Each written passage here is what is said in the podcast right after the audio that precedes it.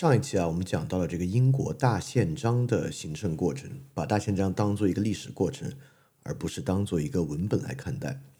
我猜啊，谈到这个问题的时候，尤其我们在大宪章的时间线上做了中西对比，大家心里肯定要想一个问题啊：为何英国的王权发展出了大宪章，但中国却不同呢？这个东西啊，以前大家一定听过各种解释，其中听到最多的一个呢，最简单的说法就是说，那个中国的王权呢更绝对，欧洲的王权呢受到较多的制约。但这个解释啊，我觉得根本就不是解释。你看。大宪章是个什么文件？是一个制约王权的文件。为何欧洲有大宪章，中国没有？因为中国的王权更绝对，欧洲王权受到更多制约。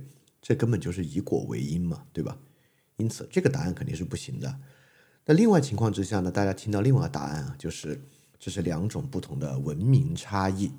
所谓这个大河文明啊，大洋文明啊，很多时候啊，背后的答案是商贸。我们说啊，因为这个欧洲有商业，所以他们重契约。哇，会不会太简单了？中国没有商业吗？没有商业，盐铁令怎么搞，对吧？所以说，为什么这两个有不同？我猜啊，尤其是我们这个问题意识，一定要回到我们自己的生活中啊，大家肯定会想这个问题。所以这一期我们就来做一个东西方君主制的详细对比。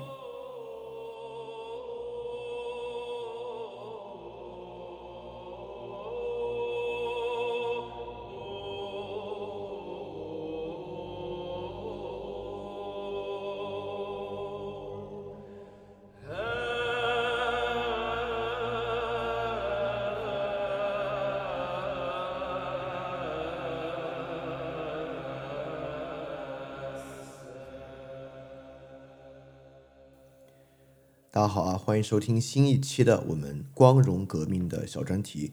这是我们光荣革命第一部分，就是讲述英国光荣革命的第三期。这个第三期呢，我们在讲了光荣革命的大概意味和英国大宪章传统之后，我们来回答一个大家很有可能在听的过程中一定会产生的一个疑惑，就是东西君主制的对比，为何英国是那样，而我们这里不是？整个光荣革命啊，可以说英国是在一片。欧洲绝对君主制的潮流之下，竟然率先解决了绝对君主制的问题，并在十九世纪啊，开启了国内改良的潮流。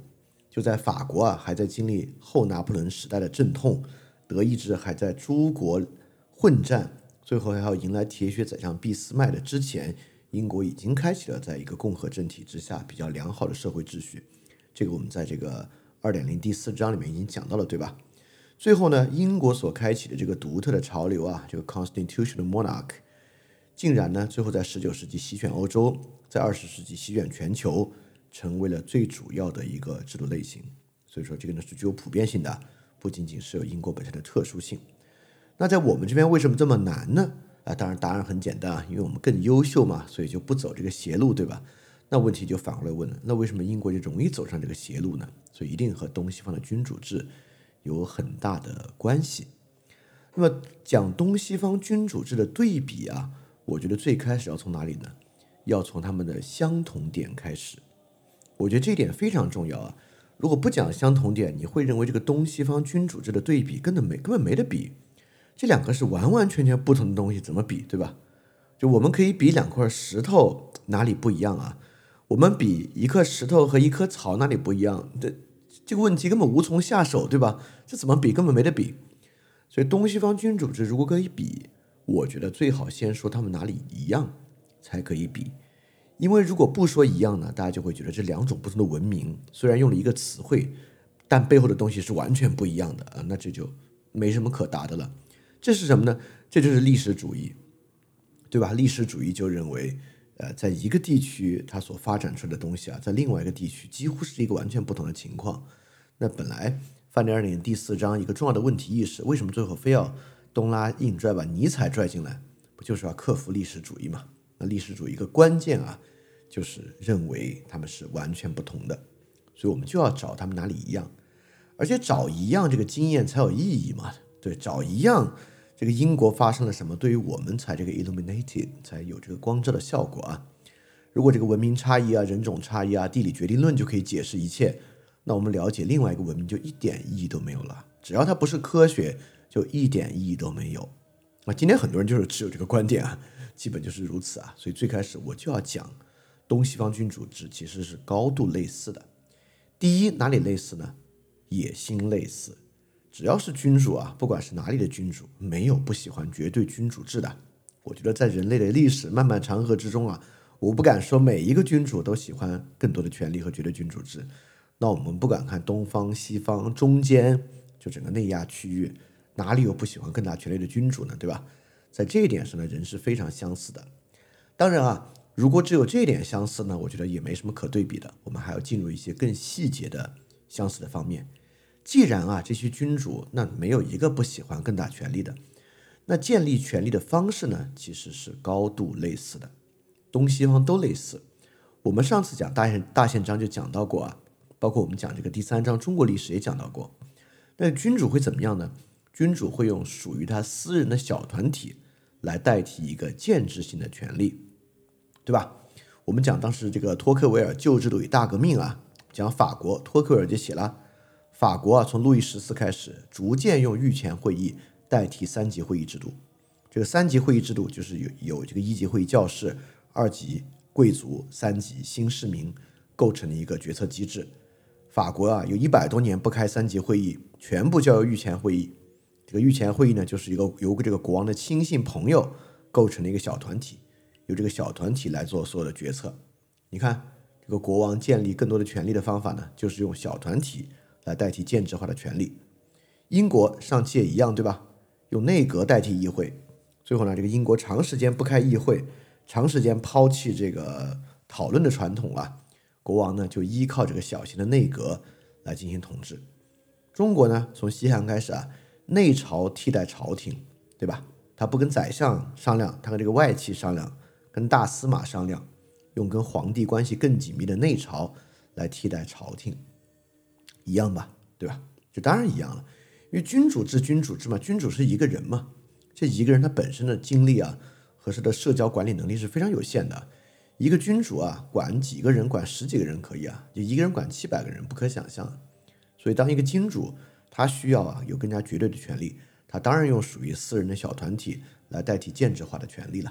啊，这个在你看法国、英国、中国其实都是一样啊。第二呢？君主用平民官吏啊来对于贵族进行替代，因为你看对君主的权力进行挑战的呢，就是当时的各种贵族。那怎么去战胜这些贵族呢？秦秦始皇就这样，对吧？秦始皇当时用这个军功，就新的这个军功爵位制体系，替代全替代传统的贵族体系，让新的人啊通过这个军功快速升迁，成为新的这个社会的精英阶层，来替代传统的贵族阶层。我们上次大宪章。提到英国也是这样，对吧？英国提拔很多平民阶层来作为行政官员，而不是由传统的领主、贵族、骑士作为行政官员，用平民的官吏形成对于贵族的替代，为这些非贵族的人啊提供一个升迁的渠道，就能够由他们来制衡传统的建制权利了，对吧？因为建制化的权利嘛，就比如说这个贵族，包括中国的门阀士族，当然就依附于一个地方，依附于土地，依附于大家族的权利。但平民呢是比较无根的，他没有给没有这种权力的根基，那你把他提拔上来，他依附于谁呢？他只能依附于王权，啊，他如果他只能依附于王权，而没有别的依附的话，他当然就是更加能够充实这个国王本身的权利啊。所以用平民官吏替代贵族官吏啊，东方西方都一样。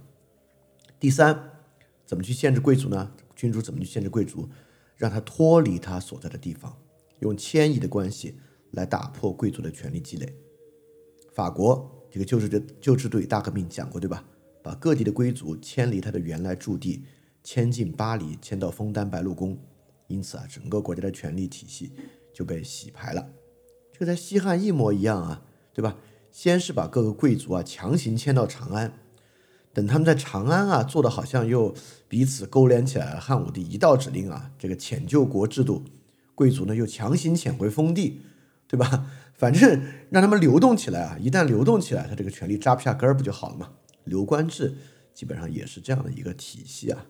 这个你看，东方西方其实想法都一样，包括啊，军队与这个贵族制的剥离，在西方呢就是建立常备军，因为非常备军呢，这个军队就是由贵族和贵族下面的骑士体制组织建立构成的，对吧？那如果建立普通人构成的常备军，而不是依附于这个领主和骑士的军队，军队呢就与贵族体系剥离了。那在中国也是一样啊，从各个贵族啊和这个各个王国里所散发出来这个兵权被谁控制呢？比如在西汉一朝啊，被一个刺史控制，对吧？有这个君王的监察官，而刺史本身最开始的爵位和职位是很低的，由这些人来控制军队，而不是由地方势力来控制军队。当然啊。这些人最后呢，纷纷就变成了东汉末年就三国时期的这个军阀割据，他们呢就变成了军阀啊，这个在中国就形成了一个轮轮动式的这个军阀的产生啊，这个这个是个很大的问题。但是呢，东方西方都一样，打破军队跟贵族之间的绑定关系，建立隶属于王权直属的常备军部队，这个呢就是东方与西方军队与贵族剥离来充实王权的一个方法。你看啊，其实这些方法都是非常相似的，对吧？用私人的小团体替代建制化的权利，用平民官吏替代贵族官吏，把贵族脱离他所在的地方，用迁徙瓦解他的权利，军队与贵族的剥离，啊，君主建立相对绝对的统治啊，方法呢也是高度类似的。所以你看，东方和西方君主制没有那么大差异，对吧？这些相似程度，不就是人与人构成的社会吗？这人与人构成的社会。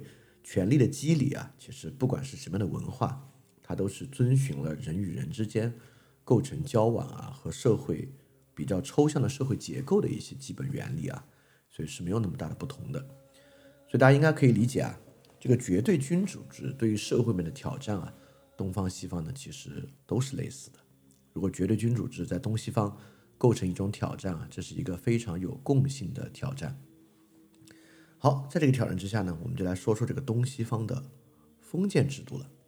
因为封建制度呢，看上去是与绝对君主制可能相对应的一个制度啊。我们来看它们有什么相似和不同。首先，什么是封建制度呢？封建制度就是跟这个西周还有欧洲中世纪之后比较相似的，就是由世袭的领主，他有自己的领地，在他的领地之上呢，他既有财产权，也有行政权。等等等的这么一个，就一般被我们称作封建制度。我们一般怎么理解封建制度呢？封建制度前面是奴隶制，后面是资本主义，对吧？是这样吗？完全不是啊！这怎么可能？封建制前面是奴隶制，后面是资本主义呢？这个西周瓦解之后，后面是资本主义吗？欧洲封建制前面罗马帝国是奴隶制吗？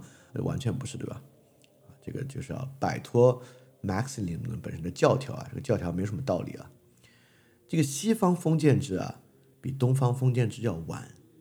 西方最开始不是从封建制开始的。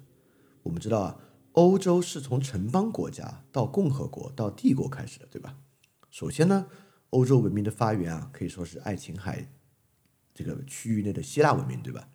那希腊文明本身呢是封建制吗？不是封建制啊，都是很小很小的国家，自自治城邦国家和自治城邦国家联盟构成的。之后呢，这个罗马帝国、罗罗马共和国，再到罗马帝国，这些都不是封建制，是罗马帝国的瓦解之后，欧洲呢再到封建制的。那我们这边呢，是先上来就是封建制，对吧？我们从这个商到周都可以说是封建制，到秦呢就没有封建制了，就变成了绝对君主制。所以东西方啊，封建制虽然他们的历史中都经历了封建制。但构成是非常非常不同的。我们先看西方啊，这个封建制怎么来的？从罗马到封建制的过程是什么？首先，罗马绝对不是封建制。我们来看几个：第一，罗马有领主和领主军队吗？没有。罗马本身有隶属于共和国或者隶属于帝国的常备军。罗马本身是有强大的罗马帝国的常备军队的，所以它并不是这个军队组织是按照领主和领主下面的骑士的分封。来完成的。第二，罗马的官制是世袭制吗？罗马的官制不是世袭制，罗马的贵族制啊、元老院啊都不是世袭的官制。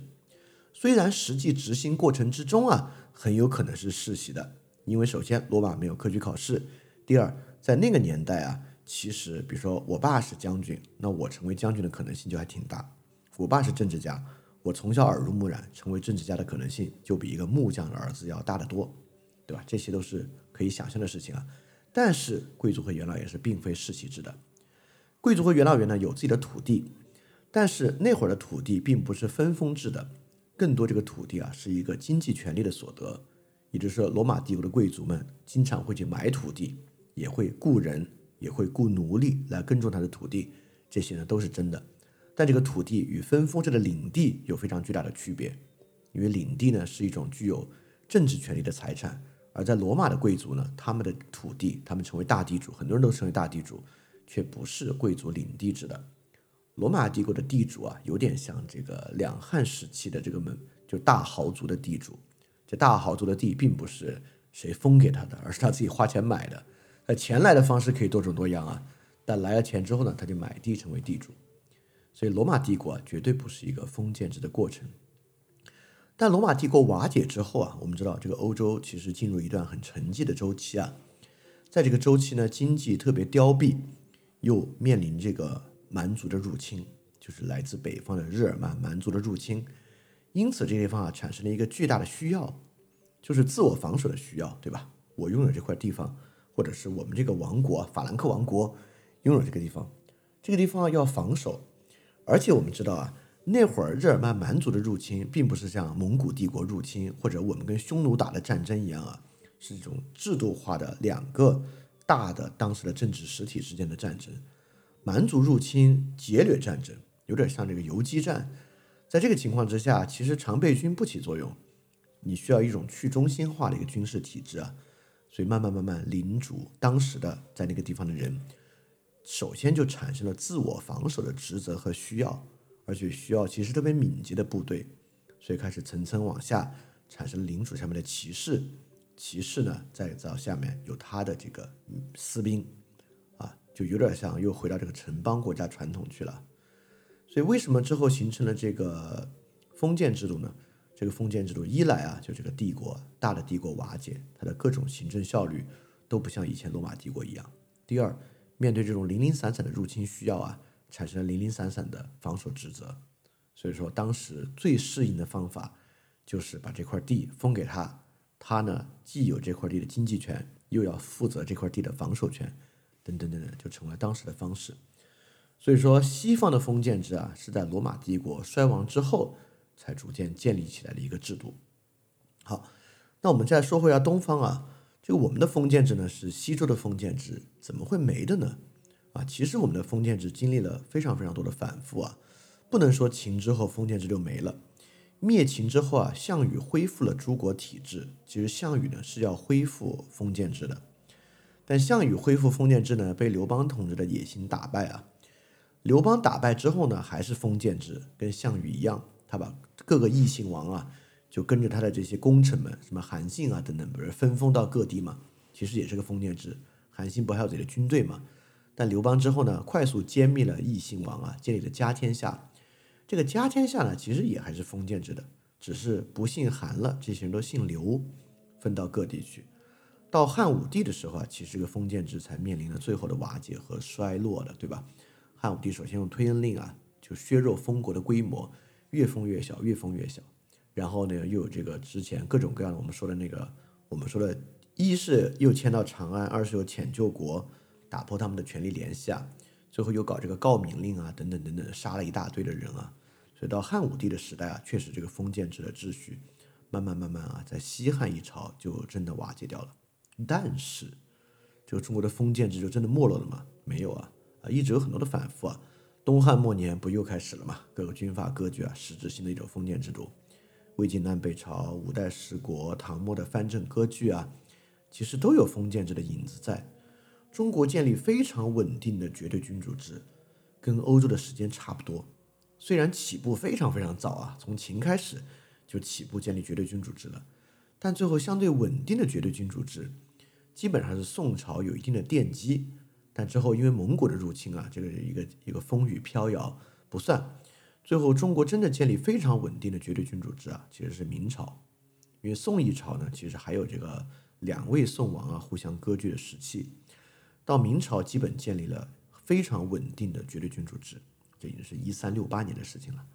这个离欧洲建立典型的绝对君主制啊，就是路易十三的黎塞留时期，其实也没有很远了。但也会晚一点点啊，就路易十三的黎塞留时期，大概是一六二四年开始啊，建立在法国建立一个非常稳固的绝对君主制。所以说，为什么中国啊虽然非常早进入这个绝对君主制，但建立非常稳固的绝对君主制，居然要等到明朝呢？这个也很容易理解啊。传统社会其实无论如何，虽然秦建立了强大的律令体系、官制啊，到隋唐就已经有了这个科举考试，但传统社会真的没有那么强烈的治理效率，不管是信息的效率和资源本身的产生都不够。维持一个庞大的官僚体系和常备军是特别特别花钱的，所以说这个体系啊必须持续扩张，用扩张掠夺的资源来填补对于这个官僚体系的需要。当然，他也会面对外部的压力，面对外部压力呢，就要在对内被对内横征暴敛来维持战争。这种维持战争的时候呢，大概就是绝对君主制要瓦解的时候，东西方都一样。所以这个。为什么最后会慢慢走向封建制啊？就是因为传统社会是没有一个足够的效率来维持绝对君主制的，啊，从这一点上，他们的动力是一样的啊。就你看，罗马帝国其实也是在不断的扩张之中啊。这个自由民体系的扩大和财富的扩大，就是要靠不断的扩张才可以完成。扩张一旦受阻，像罗马帝国啊，就提到我们之前把中国史还给世界所提到的帕提亚，对吧？罗马帝国的扩张。一旦在帕提亚这里遭遇问题呢，就内部变得非常不稳定啊。其实罗马的衰落就是从和帕提亚的长期征战之后慢慢开始的。中国一样，各个朝代啊，一旦对外征战，进行大规模的征战啊，这个朝代本身呢，离它的衰落也就不远了。我们看汉啊之后各朝各代，基本都是如此。所以这一点上，虽然啊东西方这个封建制度的建立时间、节奏前后的延续关系非常不同，但基本逻辑呢也是相似的。所以从这一角度来讲啊，东西方的这个社会制度和社会构成是高度类似的，这并没有出现什么东西方由于各有各的文明，所以说好像就拥有完全不同的基因啊，是两种完全不同的类别，并非如此。好，我们这里说了很多相同啊，至少这些相同呢，能够帮助我们克服历史主义，能够让我们知道啊，其实啊，这个社会跟人的构构成嘛，人同此心，心同此理。其实是高度类似的。那现在我们当然要转向来聊不同了，因为我们今天关键的回答就还是要回答不同啊。所以我们要仔细跳出这种文化决定论、文化基因论的不同，也跳出那种同语反复啊。东方比较绝对，西方没那么绝对。什么废话？为什么那么绝对呢？要回答出这个才行啊。我们来仔细分析出这种结构性的细节的不同。好，我接下来从几个角度来讲它不同啊。啊，它它这几个角度之间呢，有一定的平行关系，有的呢有一些前后的呼应关系。第一个呢，就是牵制的多寡是东西方非常大的差异。在这个英国大宪章的过程之中啊，我们明显听出了里面起码有三方的牵制，后来变成四方牵制，就是这个王权、地方权力和教权的三方牵制。这其中啊，我尤其想讲的是这个教权的部分。教权在欧洲是一个非常特殊的一个权利。首先啊，教会是有强大的自我管理权的。第一是教会这个人事权，对吧？教士教会呢是要任命自己的这个各种主教啊，各种教士的职位。第二，我们知道啊，教会在欧洲有强烈的自我的财政权利，税收呢有教会的十一税。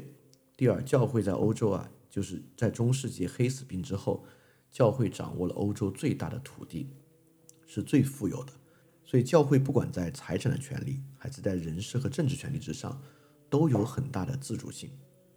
第二，教会不管不不光自我管理啊，教会还在管理婚姻与继承，尤其是管理婚姻。这个婚姻啊，还不仅仅是君主与君主家族的婚姻，也包括领主之间的婚姻。我们知道，婚姻当时在欧洲啊是一种权力重构和这个财产重构的重要方式，而这个方式能不能得到认可，很大程度上跟教会是有强烈的关系的。所以你看，在这个角度之上啊，教会还透过婚姻这样一个关键的制度，对于欧洲啊形成了它的一个权利。第三，教权很多时候我们在大宪章里面也看到啊，教权本身也是一个调解权。它在调解这个王权与领主之间，或者君主与君主之间。当他们有战争，当他们要打仗的时候，如果不想打，你可以找教会来进行一个调解。所以，他居中呢也建了一个调解的权利。所以教会这个事儿啊，对于各个绝对君主来讲啊，真是眼中钉、肉中刺。所以各个国家在建立绝对君主制的过程之中，都经历了对于教会本身的克服。德意志是通过马丁路德宗教改革，通过就当地的贵族和政权与新教结合的方式，摆脱了天主教教会。英国啊是建立圣公会，就是我们之前讲的啊，建立了自己的类天主教教会的方式，摆脱了天主教教会，亨利八世的事情啊。法国虽然一直是一个天主教国家，但也通过几个条约克服了这个教宗教皇对于他们的控制。一个是这个加里可教会运动，就是这个他是主张啊，这个教会要受到国家的思想政策控制，国王可以干预教会内部事务，啊，更重要的是，一五一六年康多尔条约，这是法国国王和教皇之间的协定啊，法国国王在这个时候呢，获得任命主教的权利，而不是教皇来任命法国的主教。大革命时期啊，法国政府对于天主教会进行了财产的没收，所以大革命时期其实也是。法国天主教在法国内部的一次重大洗牌，所以说绝对君主制或者绝对的权利啊，在削弱教权方面，欧洲各个主要国家都是一样。但不管怎么说，在这之前啊，我们可以看到教权啊，对于整个欧洲是一个啊深度进行影响和牵扯到方方面面的一个权利。这个权利呢，在这个中国是没有的。教权或者神权啊，在欧洲有一个很大的意义。这个意义，我甚至可以从经济学的角度去讲它。这个经济学呢，讲博弈论，博弈论里面三主体的博弈和两主体的博弈是非常不同的。两主体的博弈是一个特别不稳定的博弈，两主体博弈非常容易形成双寡头的垄断。啊，这个我举一个非政治领域的例子啊，就是在美国，在过去经常形成单一雇主。和垄断性工会形成的双寡头垄断，也就是说，垄断工会非常容易和单一雇主进行共谋。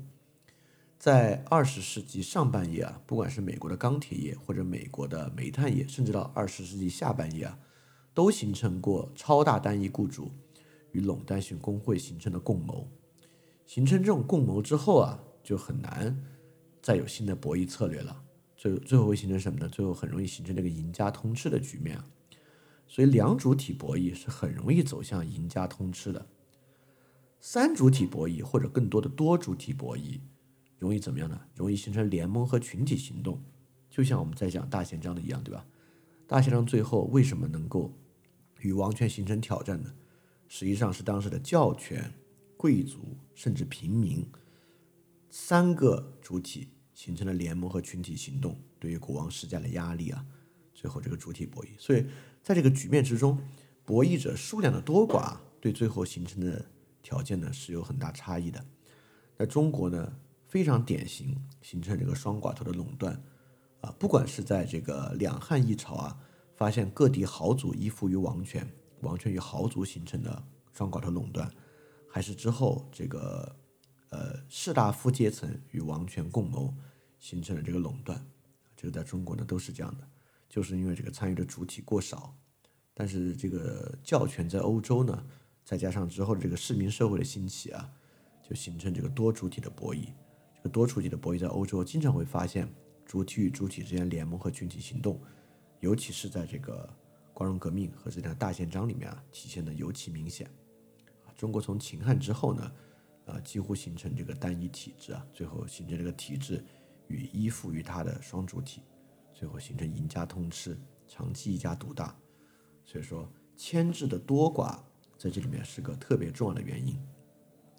那么，中国为什么没有建制化的宗教权利？你看，这里面我们先回答两好几个问题啊。第一，中国为什么没有形成制度性的贵族？那这个我已经回答了啊。这个主要原因是从秦到汉，尤其到汉武帝这一朝的洗牌。第二呢，就是中国这个王朝末期啊，都特别的残酷。这个东西汉末年啊，人口死一半；东汉末年啊，全国人口再来一半。所以每一个王朝末期到下一王朝交叠啊，中国都是一次彻底的大洗牌，都是这个人口减半规模的大洗牌。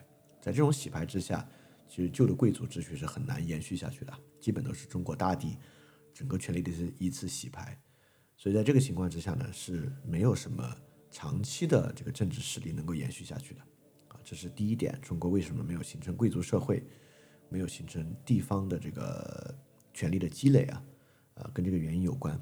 第二呢，中国为什么没有形成这个制度化的宗教？啊，我先说一下这个欧洲为什么这个制度化宗教是个单独权利啊？很大程度上是因为这根本是个外来宗教。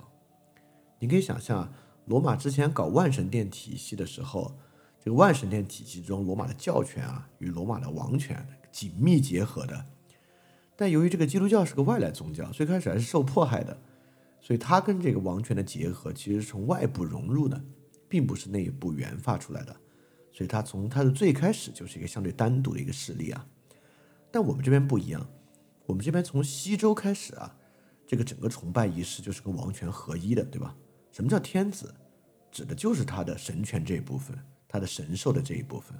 所以他从来就是跟这个神权是一个合一的体系。所以在我们这边呢，教权。和这个王权啊，从西周开始就是合一的，这是一个非常特殊的情况。再加上从西周开始，我们也说到啊，西周是一个理性化的社会，跟商的那种祭祀社会不一样啊。所以我们这边制度化宗教很非常非常早就没有了。然后之后，官方意识形态就是儒家和民间的这个西王母信仰里面的阴阳，就是都有一个都有同样来自阴阳学的传统啊，也能够促使两者的合流。所以说，在我们这边一直没有制度化的宗教，啊，所以说没有神权的一个牵制，也没有这个贵族权的牵制。好，这第一点啊，就是这个博弈方的多寡是东西方一个特别特别大的区别。它为什么怎么来的，我们已经讲清楚了。好，第二，我讲一个跟博弈方的多寡完全无关的一个双方传统的不同，就是直接动员与间接动员的体制。什么叫直接动员啊？就是秦朝的徭役制度。我们都知道，这个秦朝的徭役制度非常极端，极端到什么程度呢？极端到他十二年就完蛋了。但我们也知道啊，汉承秦制这套徭役制度一直要传到明清，基本上才被货币化的税收慢慢慢慢替代。这个直接动员的徭役制度啊，是中国一个很大的不同。当然啊，这个直接征发的徭役制度并不是秦的专利啊，埃及帝国、埃及王朝也有。但是呢，这个波斯帝国其实就不太有啊，这个欧洲也没有，这是我们这边一个很大的特点啊。就王权可以对于个体进行最直接的动员，而且这个动员呢，完全资源化的。当时我们就在讲这个秦汉体制，我们就讲嘛，这个个体啊，根本就是帝国的资源。这个徭役制度。就是能够直接对每一个个体进行直接动员的，它的动员结构是什么呢？就是我们讲汉一朝所讲到那个保甲制度，对吧？就是汉基础村镇的组织其实是一种半军事化体制，这个半军事化体制，当然它的执行过程松松紧紧啊，尤其这个执行过程，王朝一直是没有足够的资源可以呃真正百分百执行它的。但不管怎么说，秦开始的这个传统。通过这个村镇的保甲制度和这个徭役制度，将个人直接动员作为帝国资源的方法。我们看罗马，罗马非常不同。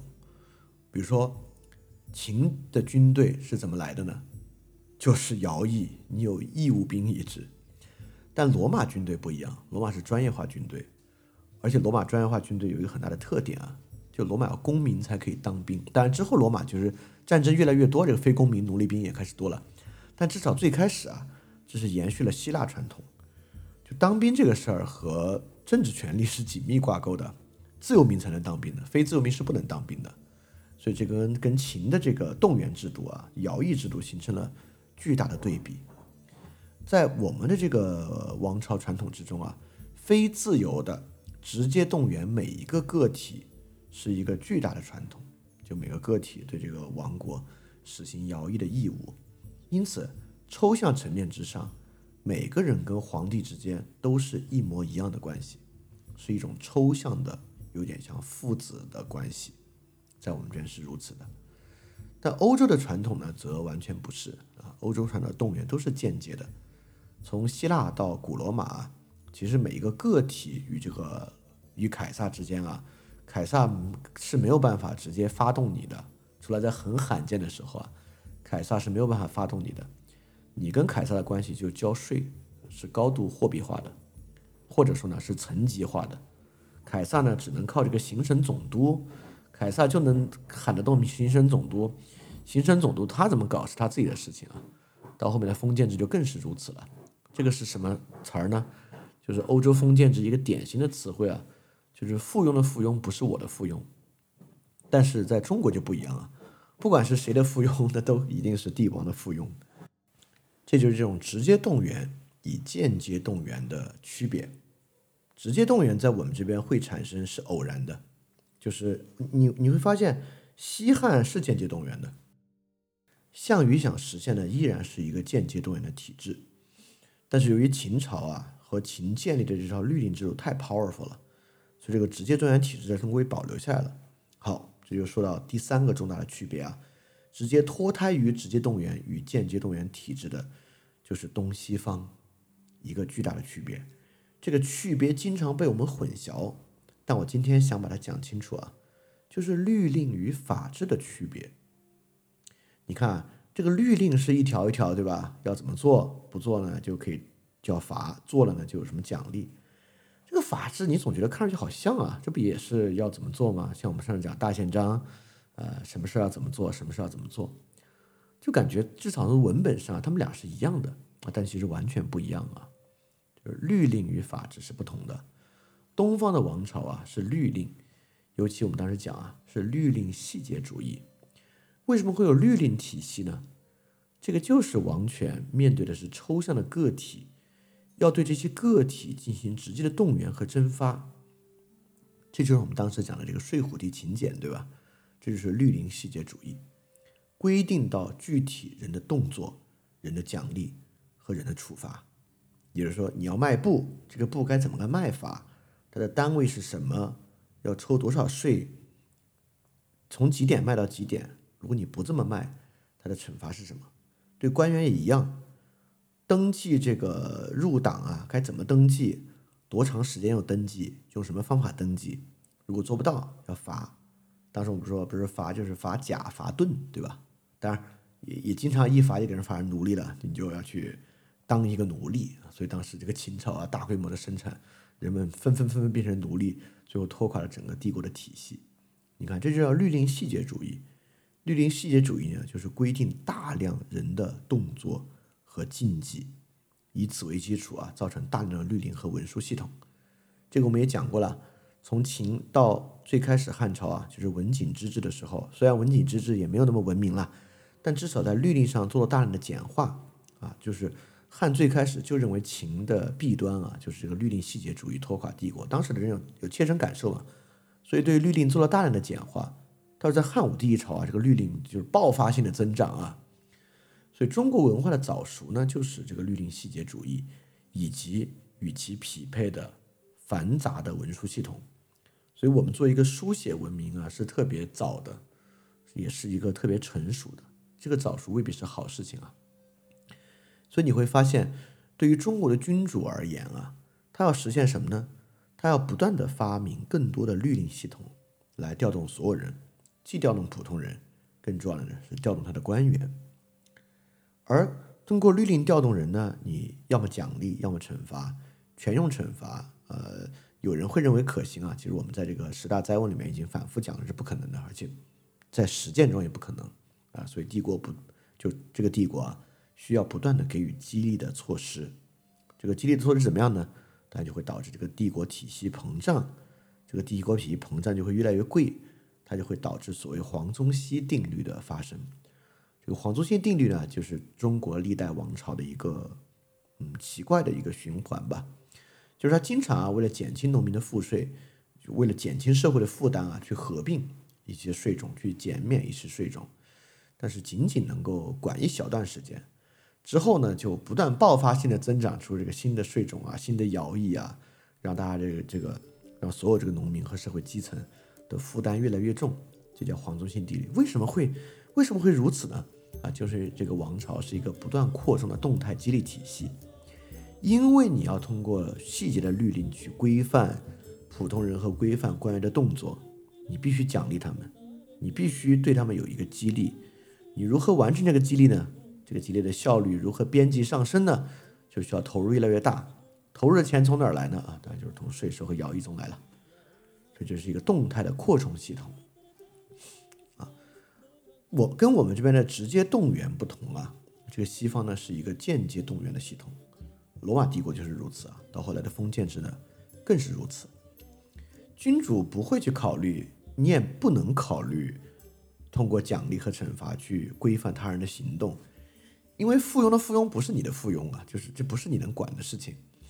所以你能做的呢，就是和你的附庸这一层啊谈好条件，婚配、职位、土地、继承啊，怎么去动员？就他下面的人怎么动员？他怎么动他的骑士？他的骑士怎么动员他们封地上的人？这是他们自己去完成的。你想直接激励他，这不太可能。所以你会发现啊，我们说西方的契约制，契约制根源来自于商业吗？我觉得倒未必。其实更大的契约制来源于这个地方，对吧？来源于君主与教会的契约，君主与领主的契约。因为在他们那个情况之下，你无法对每个人形成支配，也就是说，你要去动员下面的人，比如说你现在要找他们来秦王。那你必须搞定他才行，你不能直接要求他下面人来给你打仗的。你要不搞定他，他就不会来给你打仗。所以说，为了动员他下面的人，就是你对他可以说是完全支配的，但你不能完全支配他下面的人。所以，就为了动员他下面的人，因为他一个人，他他一个领主拿个盾拿个剑来能怎么样，对吧？他必须带他下面人来。为了让他能动员他下面的人，你必须赋予他权利。这份契约。其实是你赋予他权利，交换他为你服务的契约，对吧？就像我们当时讲啊，这个在什么情况之下，下面人能给你一个特殊救援金呢？要么你被抓赎你，要么你儿子登基，要么你女儿出嫁，你才可以要求我们服这些物这些义务啊。像征服者威廉也一样啊，就征服者威廉下面的领主对他的服务的义务是有限的，你要跨海攻击英国，不在我们给你服务义务的范围之内。所以才会需要额外跟他们说，去了英国，呃，我们承诺可以给你们各种各样的好处啊，这形成后来对他制衡的一个基础嘛。所以契约呢，很大程度上跟商业无关啊，而是来源于这个地方，来源于由于国王君主并不能支配所有人，因为是一个间接动员的体系，所以说呢，你要产生与他的这个合约。所以在这里啊，我们就可以看出，虽然律令和法治。好像写下来都是一条一条的，这事怎么做，那事怎么做，里面也都会有奖励和惩罚，但其实是完全不同的。这个律令体系基于一种绝对的支配关系，细节到所有行为进行奖惩，所以它几乎会爆发式的增长啊！就是随着这个命令体系越来越多，这个律令就越来越多，越来越多，这个激励体系越来越大，越来越大。但法治呢，基本上根植于啊这个君主与贵族本身的一个契约。啊，它不是由支配一种绝对支配关系构成的，它是由地位相对平等的两方或多方结成的，啊，所以这个是律令体系和法治体系的不同，而律令体系与法治体系的不同呢，背后是这个直接动员和间接动员的不同。好，我们再往下，因为律令体系和法治体系的不同，导致这两个君主下面的官员的偏向是不同的。中国体系之下的官员最受到王权器重和使用的官员是什么呢？其实从西汉就是如此啊，就是叫法吏。当时呢，秦秦一代叫刀笔吏，刀笔吏啊，就是这个秦能够统一天下一个基础的行政制度。相传啊，这个秦始皇，秦始皇陵离他的这个墓道最近的这个官吏人勇啊，就是刀笔吏，对吧？我们这边是法力，法力呢？要去治谁呢？法律一般不去治普通人，这个法律和刀笔治官员，啊，所以中国的这个刺史制度，中国的巡查制度，因为巡查是跟王权关系最近的嘛，巡查官员呢，巡查整个律令体系之中，就是为他们制定了一套专门的律令，用这个律令来规范他们的行为，而刀笔吏、法律就是。推行这套基于官员的特殊律令体系的这些人，是这个帝国权力的真正中枢。但上次我们讲大宪章，你就知道啊，这个英国的派出官员，不是去他最开始跟秦始皇想法其实是一样的。我要去监督他们这个税收不收得上来，把这个税收上来了嘛？但最后一下去发现啊，这个税要收上来要做到什么呢？不是说如果你不交税就杀头，如果你不交税我就把你抓起来。你其实没有权利抓他们，因为附庸的附庸不是你的附庸。你最后发现税收不上是什么呢？是他们关于债务，他们关于继承，他们有不同的看法。所以最后英国国王的派出官员，最后做的事情是税务调解。也就是说，领主告诉你，我这税为什么收不上来？因为他觉得他因为继承的关系，他不用交这个税。最后啊，派出官员做的是一个调解的事情。在这个情况之下，巡查官员才拥有了调解和司法的特征，并在此基础之上发展出巡回法院。中国的巡查官为什么没有发展出调解职能吗？因为不需要，他们代表的是真正的绝对支配关系，而且啊，一般需要刺史去完成，甚至我们靠明朝啊，需要这个锦衣卫等等去完成的，恰恰是处于绝对支配关系之下，不太容易调解的问题。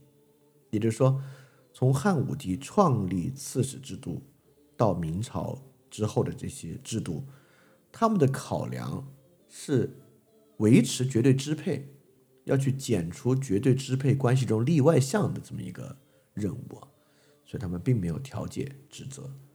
所以我们会发现，面对一种基于绝对支配关系的律令体系，律令体系的奖惩，所以说皇家最直接的派出官员。他们做的是什么？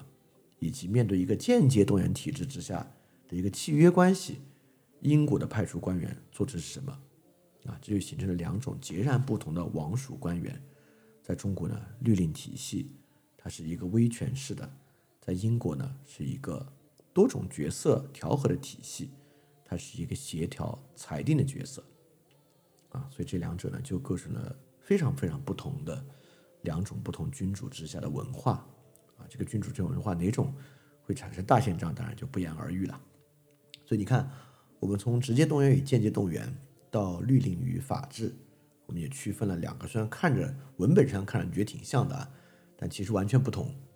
到两种啊，这个君主制度之下，跟君主最紧密的派出官员，它本身性质的区别啊，这是很大的区分。好，我再说一个，看上去虽然很细节。但其实特别重要的一个区分，这个区分也很有意思啊。双方都是君主，中国君主制有宦官，但西方欧洲君主制没有宦官阶层。为什么？就是欧洲的君主制有没有用阉人来为他们提供随从服务？有啊，这个东西方在古代都是这么夸张，就是为了垄断生殖权利。用这个阉人的方式来提供最紧密的服务，东西方都是如此。但是西方的这个随从体系啊，几乎我我的历史知识有限啊，但是但我能肯定的是，绝对没有形成制度化的权利。但在中国，从西汉开始，宦官篡权就是一个巨大的问题，基本到清朝这个问题才得到一定程度的控制。在中间，宦官专权一直是中国政治的大问题。为什么同样是君主制，西方君主也有宦官，规模没这么大？为什么他们的宦官没有政治权利呢？所以宦官阶层是如何发展起来的？这跟中国王权的空间结构有关，对吧？我们刚才讲，我们之前讲过，中国的王权的空间结构呢，就是皇城，就是王畿，到这个王畿内部呢，就是皇帝和这个他的朝廷都生活在这里。剥离朝廷呢，就形成内朝。内朝是皇帝相对私人的一个空间，这个空间只有真正特别信任的人，在儒家传统之中就是家人，就他的家庭成员可以进入，所以他的外戚、他的妻子的舅舅、哥哥能进入，这形成了这个外戚专权的一个基础。最后到这个寝宫，就是最内层的，就是只有皇帝，呃，甚至他的可能皇后。可以进入的纯粹私人的空间，这个空间里有谁呢？这空间里面有宦官，所以这个呢是一个逐层膨胀的制度。这个皇帝啊，他为什么要把这个内朝做大？这汉武帝为什么要把这个尚书府做大呢？是为了去抗衡丞丞相府，对吧？但这个尚书机制越来越大，越来越大，怎么去抗衡这个尚书机制呢？就把原来这些传令官的这些宦官啊，给予他们政治权利，这个宦官呢就是这样形成了他们的政治结构的。所以这是有一个逻辑的，就是因为这个为了抗衡王己所构成的朝廷结构，内朝结构迅速膨胀，为了抗衡迅速膨胀的内朝结构，建立宦官结构对其进行抗衡。所以为什么中国这个宦官会拥有权力呢？就是这个王权啊对内增值的一个产物。慢慢慢增值起来了。好，你看我们刚才讲啊，在内朝西方是一样的，对吧？我们说这个中国啊，用这个内朝去架空朝廷，西方一样用内阁、用议、用御前会议去架空议会、架空这个领主权力一样的。但是我们来看啊，御前会议的构成啊，跟中国的王权是非常不同的。中国王权第一层啊，全是亲戚，就是这些当大将军的大司马王莽啊、卫青啊、霍去病啊。都是亲戚，霍光啊都是亲戚。这个外戚专权啊，是第一步，为了抗衡外戚专权，才会出宦官专权。那西方有内阁，有御前会议。西方的内阁、御前会议是怎么构成的呢？是皇帝的亲戚吗？是 是皇后的哥哥、皇后的舅舅吗？历史上有没有？肯定有啊。但是不是主流的？不是。比如我们看这个路易十四的御前会议，那会儿还不叫御前会议啊，但是是和御前会议非常呃。类似的组织啊，它是由什么构成的？有十多个人啊，我举里面三个最典型的人，看他们是怎么来的。这个这个路易十四的御前会议之中啊，可能有三个人最特殊，一个是这个马扎林。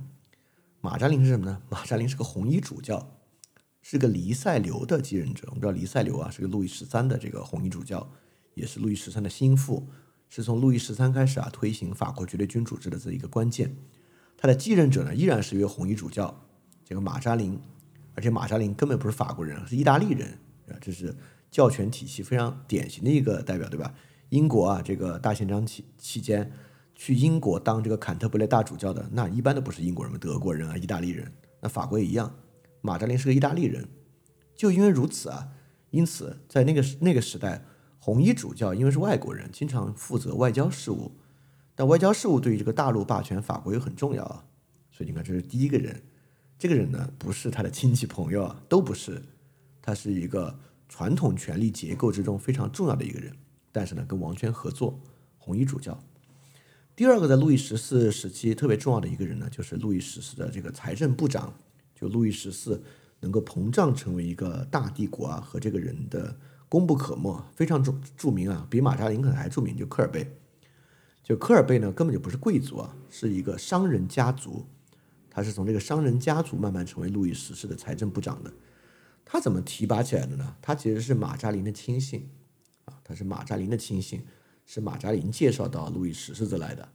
所以你看，在中国啊，一般都是皇后往里介绍，但在路易十四这里是红衣主教往里介绍。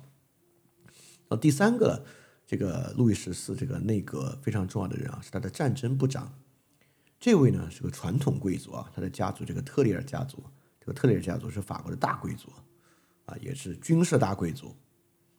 所以你会发现啊，这个西方的内阁没有什么皇后的舅舅啊、哥哥有啊，但是至少路易十四的不主流，逻辑依然是过去的这个权力结构逻辑。你要处理教会事务，你要处理跟绅士的关系，就商人的关系，你要处理跟贵族的关系。所以他的关系呢，其实这个微缩版，对吧？他并不是我用另外人来替代他们，而是说我过去要跟好几十个领主打交道，要跟庞大的教会打交道，不，我现在就跟一个人打交道就行。我浓缩各个不同的政治势力，各个需要制衡的势力，来构成我的这个御前会议，赋予他们巨大的权力，让他们去搞定外面的那一切。对所以我们这边呢，都是这个妻子的这个兄弟姐妹啊，尤其是兄弟们构成，甚至是皇帝自己的随从掌握权力。在欧洲呢，这事儿挺难想象的，你挺难想象这个皇帝随从可以跟教皇搞好关系啊，去帮你处理跟教廷的关系，这是个挺难想象的事情啊。说说你的随从去处理跟大贵族的关系，欧洲历史上有啊，有这样的例子，但是这些例子在欧洲是特例，但在我们这儿呢，是不是特例？啊，原因是什么呢？跟我们刚才讲的一个问题很有关系啊。我们这边呢是律令体系，与律令体系匹配的是行政文书体系，对吧？在我们这边靠这个律令沟通，靠这个律令执行，关键的是文书。所以你看，宦官以及尚书令，什么叫尚书、尚书令啊？这些人获得权力的方式都是掌握文书。你看中国历史上的宦官专权怎么专权呢？就是代皇帝的口草拟圣旨，用这个方法来篡夺权力，对吧？他背后还是得依靠皇权来。但是欧洲没有这么一套文书律令体系来推进，这里面人跟人的关系非常重要，所以你很难想象皇帝的一个随从啊，就是能够来做这些事情，是比较少的。所以中国的这个君主啊，是向内收缩的，收缩到他的家庭家族，再进一步收缩，收缩到他的随从，由他的家庭家族来控制行政文书体系，以及由他的随从来控制行政文文书体系，从而驾驭整个帝国。但是欧洲不一样啊，欧洲依然是一个君主的权利，依然是个外向型的权利，它构成内阁和御前会议的方式，只能用浓缩的方式。就这里面还是由那些派系的人构成的，但是呢，只是数量少一点，就不用去沟通所有人。所以从这个角度也能看出啊，东西方在这个权力组织方式上是很不同的。所以我们可以总结一下，为什么中国的王权更绝对，因而没有发展出制约的体系呢？啊，我们就能知道什么原因啊？秦的这个传统功不可没，因为秦啊，开启了直接动员体制和律令细节主义。以及与律令细节主义匹配的帝国文书系统，这三个东西啊合并到一起，绝对是中国的君主制和西方君主制一个特别重大的因素。秦汉的这个传统啊，打开了一种全新的通过律令制度控制所有人进行奖惩的一种可行性和视野，就是中国式的路径。后期中国的君主都是在这个路径之下开始的，在这个路径之下。最关键的行政官员是法吏，是刀笔吏，是刺史，他们依然是依附于这个行政文书体系，并且是去充实和加强这个行政文书体系的人。中国的这个君主是不断发明新的律令，推进新的监督惩罚本身来完成的。这就如果大家需要一个典型的例子，可以想象啊，宋朝为了遏制唐的地方军事割据。在军事体系之上，发明了多大的一套律令和配合这个律令的官僚体系。这个如果你不熟悉也没关系啊。我们第三章讲到宋朝，肯定要去再去讲。就是西方的这个军事理性化组织啊，更多的就没有就不是往这方面动脑筋，而是动这个组织体系效率的脑筋。但我们这边为了动这个支配的脑筋啊，这个是不太一样的啊。所以，我们这边呢，导致君主结构啊是向内依附人际关系逐渐精简啊，精简到家人，精简到宦官。就欧洲的君主呢，依然必须向外啊，只是去浓缩各个不同的势力而已，来完成基本的制衡。就在这个原因之上，导致这个英国的巡查官员是调解，发展出了司法权。中国的巡查官是什么呢？就是硬权力。中国的巡查官不断架空地方行政权。形成新的实质性的行政权。我们都知道，汉武帝把国家分成很多很多个不同的细小王国，但又管不过来，就搞这个刺史。结果这个刺史呢，又形成了真正的实质性的地方权力，一直走到东汉末年的割据之后，从周到道，不断的都是地方权力不好控制，国王用派出机构去控制，派出机构架空地方，形成实质性的地方权力，形成割据。就这个故事不断上演。就是因为我们的巡查官员并不是调解，其实也不是巡查，他通过巡查就是去强化律令体系，因为整个帝国的实质就是律令体系，所以他其实是实权者，就刺史官员拥有实权，但英国巡查官并没有实权，巡查官有的是司法权，我们这边律令体系你会发现，我我我可以说最根本的区别啊，就是律令跟法治的区别。